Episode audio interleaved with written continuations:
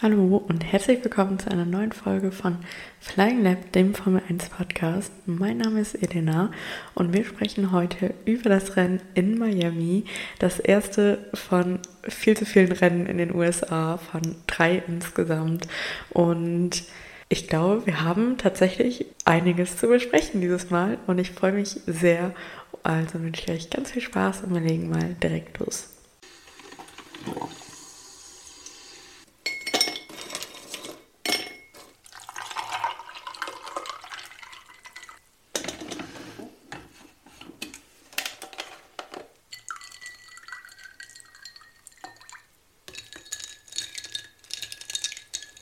Und dann beginnen wir auch direkt mal. Und ich würde sagen, wir beginnen nicht mit dem Rennen, sondern mit dem Qualifying. Und was war das für ein Qualifying? War das krass? Es ist super viel passiert. Er hatte diesen Hund. Ich bin heute umgezogen und meine Wohnung und alles hier ist sehr, sehr schön und ich fühle mich hier sehr wohl. Aber irgendwie hat dieser Hund scheinbar irgendwas gegen mich. Immer wenn ich anfange zu reden und es ist sehr hellhörig hier, fängt dieser Hund an zu bellen. So, ich habe beschlossen, wir werden jetzt einfach ähm, weitermachen, auch wenn dieser Hund im Hintergrund noch ist. Vielleicht gewöhnt er sich ja dann an mich. Und ich habe gerade mit meiner Nachbarin geschrieben, sie meint, sie hat den Fall noch nie gehört. Also es liegt hoffentlich nicht an mir. Und er hält auch bestimmt gleich die Klappe. Also wir, wir schaffen das schon irgendwie. Und zwar das Qualifying. Also an sich erstmal der größte Schock. Q1, beide McLaren rausgeflogen, beide nicht über die Top 15 hinausgekommen. Ich fand es super, super krass. Top 16 sogar. Also, wow. Nach dem letzten Wochenende in Baku habe ich eigentlich gedacht, okay, es wird langsam wieder und es wird besser, es geht wieder bergauf für McLaren und das war dann doch ein ziemlicher Tiefschlag, muss ich sagen, damit habe ich gar nicht gerechnet. Und ja, dann auch mit Hamilton ziemlich überraschend raus im Q2. Ich glaube, 13. ist er geworden. Also da war einiges los. Da waren einige Überraschungen dabei, auf jeden Fall. Dafür ähm, Bottas dann das erste Mal in dieser Saison im Q3. Krass, ähm, hat sich ja dann nicht so umgesetzt unbedingt im Rennen, aber sehr, sehr spannend. Und dann natürlich im Q3 der Crash von Leclerc. Absolut verrückt. Ähm, es war ziemlich zum Ende vom Q3. Es hatten aber noch nicht alle Fahrer ihre Runde gesetzt, unter anderem Walter Bottas nicht und auch Max Verstappen nicht. Und es waren gerade einige auf ihrer schnellen Runde. Und dabei ist Leclerc nicht zum ersten Mal an diesem Wochenende von der Strecke abgekommen und hat die Wand berührt, beziehungsweise ist in der Wand gelandet. Und weil nur noch anderthalb Minuten übrig waren, wurde das Q3 dann nicht wieder, also es wurde dann abgebrochen, rote Flagge raus und dann wurde auch entschieden, okay, es wird nicht nochmal wieder grün werden, es ähm, bleibt so.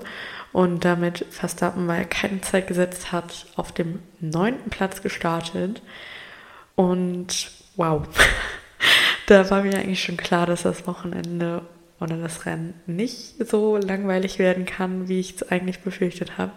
Und meiner Meinung nach hat es auch sehr gut geklappt. Also es war ein deutlich spannenderes Rennen, als ich es erwartet hätte für einen Miami Grand Prix. Also es war wirklich, wirklich gut. Es gab keine großen Eingriffe in das Rennen. Also es gab keine einzige gelbe Flagge, es gab kein Safety Car, es gab kein virtuelles Safety Car, es gab nicht mal einen ähm, Ausfall alle Fahrer, die losgefahren sind, sind ins Ziel gekommen. Das kommt auch nicht so oft vor. Und keine rote Flagge natürlich. Also ein sehr, sehr sauberes Rennen. Es hat alles auf der Strecke stattgefunden, was ich auch super, super spannend fand. Ich habe einige Stimmen gehört, die das Rennen super langweilig fand, aber das ging mir gar nicht so. Also es gab viele super spannende Battles und Überholmanöver und ich habe es super, super gerne so geschaut. Also ich mag natürlich auch dieses Drama, aber das war mir auch sehr, sehr recht, wie das abgelaufen ist. Also, beginnen wir direkt mal in der ersten Runde mit einer Berührung direkt am Start zwischen, ich glaube, es war Nick de Vries und Lando Norris. Hat jetzt nicht den größten Einfluss gehabt. Lando Norris musste in die Box und einen neuen Frontflügel sich holen und war aber eh ziemlich weit hinten gestartet, ich glaube auf Platz 16.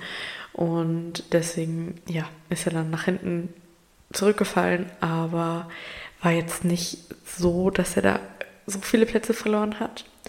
Auch Oscar Piastri musste in der Box äh, relativ am Anfang, aber ich bin mir nicht sicher, warum. Und vielleicht bleiben wir direkt mal bei McLaren. Die hatten nämlich ein super, super, super schlechtes Wochenende. Norris ist auf Platz 17 ins Ziel gekommen und Piastri auf Platz 19. Ich weiß nicht, ob es da vielleicht bei Norris irgendwie ein paar größere Schäden gab beim Auto, aber auch ohne, würde ich sagen, wäre er nicht viel weiter nach oben gekommen. Man hat es ja schon im Qualifying gesehen, dass das Auto einfach zu langsam war, dass kein Fahrer da irgendwie eine schnellere Zeit setzen konnte, dass es überhaupt fürs Q2 gerecht hätte. Und keine Punkte an diesem Wochenende. Es ist echt traurig. Also ich bin wirklich, wirklich geschockt. Und ich hoffe, dass es nur ein, eine Strecke war, die dem McLaren nicht so liegt, aber es ist krass. Also damit hätte ich gar nicht gerechnet. Und ich hoffe, mit den Updates, die jetzt kommen werden, bald wird sich das wieder verbessern. Aber ach, ich weiß nicht, ich glaube da noch nicht so richtig dran. Gehen wir mal weiter zu dem nächsten Event, was so passiert ist auf der Strecke. Und zwar gab es da dieses krasse Überholmanöver, doppelte Überholmanöver von Magnussen und Verstappen gegen Leclerc. Und es erinnert mich immer an diese Szene in Spa. Und ich denke, ihr wisst das alle, dass letztes Jahr gab es auch dieses Doppelüberholmanöver und es war super, super cool und das war echt schön, sich das anzuschauen. Und genau, kurz danach gab es auch dieses Überholmanöver zwischen Verstappen und Russell, wo Verstappen sehr, sehr, sehr spät in die Kurve reingebremst hat und dann an Russell vorbeigekommen ist. Ein sehr schönes Überholmanöver, also wirklich krass. Und grundsätzlich, Verstappen ist da einfach durchs Feld geflügt, irgendwie Alonso hatte vorher gesagt, er rechnet so damit, dass Verstappen ab Runde 25 ungefähr bei ihm ist. Er war dann in Runde 13 schon da, also es ging schneller als erwartet. Ich habe mir als nächstes nämlich aufgeschrieben, dass Verstappen dieses Überholmanöver gegen Gasly gemacht hat, wo Gasly ihn quasi nur noch vorbeigewunken hat und Gasly dann noch überholt wurde von Russell, weil er so langsam geworden ist. Also nicht der beste Move von Gasly, aber kann passieren. Als nächstes ist dann passiert, Carlos Sainz ist in der Boxengasse zu schnell gefahren, hat da diesen, die 5-Sekunden-Strafen bekommen und für Ferrari ein, ja, ziemlich schwarzes Wochenende. Also insgesamt war Carlos Sainz zum Schluss auf Platz 5 und Charles Leclerc auf Platz 7. Und was für eine Performance von Ferrari-Fahrern. Also Leclerc ist zweimal in der Mauer gelandet, einmal im zweiten freien Training, einmal dann im Qualifying. Und Carlos Sainz zu schnell in der Pitlane, 5 Sekunden Strafe. Er hat zwar keinen Platz verloren, aber ja, auch nicht unbedingt jetzt etwas zum Angeben. Die Performance grundsätzlich der Ferrari gar nicht schnell an diesem Wochenende. Leclerc war wie viele Runden hinter Magnussen, also konnte da nicht vorbei und es war ein Trauerspiel. Sainz von allen überholt worden, also von Alonso, von so, so vielen Fahrern und krass. Also ich hoffe, dass es nächstes Wochen Rennwochenende da sind sie ja in Imola, also das Heimrennen von Ferrari, dass es da ein bisschen besser aussieht, aber bis jetzt pff, schwierig. Ferrari im Moment nur noch auf dem vierten Platz der Konstrukteursweltmeisterschaft hinter Mercedes und Aston Martin und natürlich Red Bull. Also, wow. es ist wirklich traurig, also einfach krass. Dann sollten wir vielleicht auch ein bisschen über Mercedes sprechen. Mercedes lag zum Schluss auf Platz 4, also Russell auf dem vierten Platz und Hamilton auf dem sechsten. Hamilton sehr, sehr viele Plätze gut gemacht. Er hat ja auf dem 13. Platz, glaube ich, gestartet. Also schon ganz gut gefahren und alles auf dem Mercedes rausgeholt, glaube ich. Aber ja, auch noch nicht die alte Form von Mercedes wiedergefunden bisher. Es soll da aber die großen Updates dann im nächsten Rennen geben in Imola. Da bin ich schon super, super gespannt drauf, wie der Mercedes dann aussehen wird und wie der dann auch funktionieren wird. Also das wird bestimmt nochmal spannend.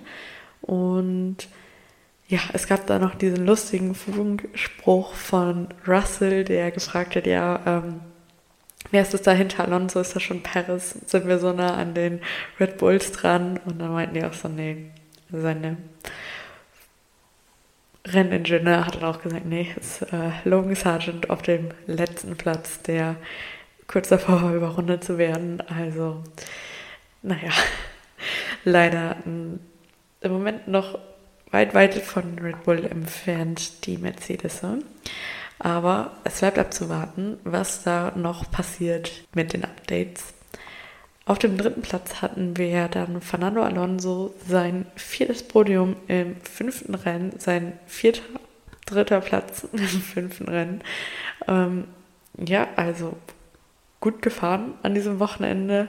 Auch er hatte äh, nicht so viel zu tun. Scheinbar hat auch einen Funkspruch abgesetzt, ähm, dass Stroll so ein guten, gutes Überholmanöver gemacht hat, dass er das an den Videoleinwänden gesehen hat.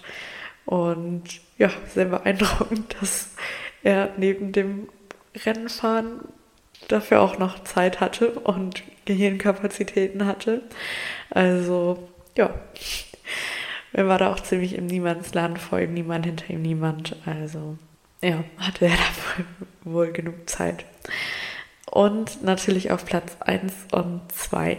Auf dem ersten Platz Max Verstappen von dem neunten Platz losgefahren, auf dem ersten Platz gelandet. Einfach überragend. Also mehr als verdient auf jeden Fall. Er ist auch Fahrer des Tages geworden und ich finde auch das mehr als verdient. Er hat ein super, super gutes Auto natürlich. Der Red Bull ist in einer anderen Liga, aber dass er Perez so einfach überholen konnte, dass es da quasi gar keinen Fight gab, dass es natürlich auch liegt auch auf jeden Fall an Max sehr, sehr viel. Er hatte die bessere Strategie, ganz klar, aber super, super gut gefahren und sehr beeindruckend. Dann, was mir noch an diesem Wochenende aufgefallen ist, auf jeden Fall erstmal Alpin. Beide Fahrer in den Punkten, Platz 8 Gasly, Platz 9 Ocon, also nach den Wochenenden, letztes Wochenende, also in Baku und in Australien, auf jeden Fall endlich mal ein solides Wochenende. Es wurde in dem Moderatoren, von den Moderatoren viel gesagt, dass das natürlich nicht deren Anspruch ist. Und das stimmt wahrscheinlich auch, dass die da ja eher um die Weltmeisterschaft mitkämpfen wollen, wie früher zu Renault-Zeiten, als auf Platz 8 und 9 herumzudümpeln. Aber es ist auf jeden Fall schon mal ein Anfang, besser als gar keine Punkte. Und dann ist mir aufgefallen, dass Haas gar nicht so schlecht war an diesem Wochenende. Also Magnussen ja auf Platz 4 losgefahren und irgendwie hatte ich die ganze Zeit im Gefühl, dass er nicht ins Ziel kommen wird, dass das wahrscheinlich nicht so gut gehen wird. Aber Platz 10, ein Punkt gesammelt. Gar nicht so schlecht. Er konnte die ganze Zeit Leclerc aufhalten. Also alles andere als ein schlechtes Wochenende. So, und dann sprechen wir nochmal eben über meine Vorhersagen und über, wie es dann tatsächlich ausgegangen ist. Ich habe dieses Mal natürlich keine Folge gemacht über die Vorhersagen, hatte die auf Instagram geteilt, aber jetzt werde ich da nochmal kurz drüber sprechen. Es gibt auch keine zusätzlichen Vorhersagen oder so, aber ja, die Platzierungen habe ich dann doch noch mal ein bisschen versucht vorherzusehen. Und ich glaube, den, die ungefähre Richtung habe ich ganz gut erraten können, aber die tatsächlichen Platzierungen sahen dann nochmal ein bisschen anders aus. Das geht schon damit los, dass ich gesagt habe, dass Sergio Perez das Rennen gewinnen wird.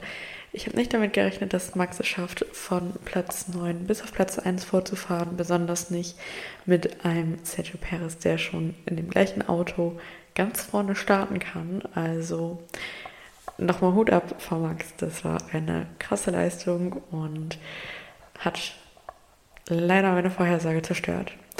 Ähm, auf Platz 2 habe ich dann gesagt, wird Fernando Alonso landen. Er ist auf dem dritten Platz dann ins Ziel gekommen und auch eine sehr, sehr gute Leistung. Aber ich hätte mir noch ein bisschen was Besseres gewünscht.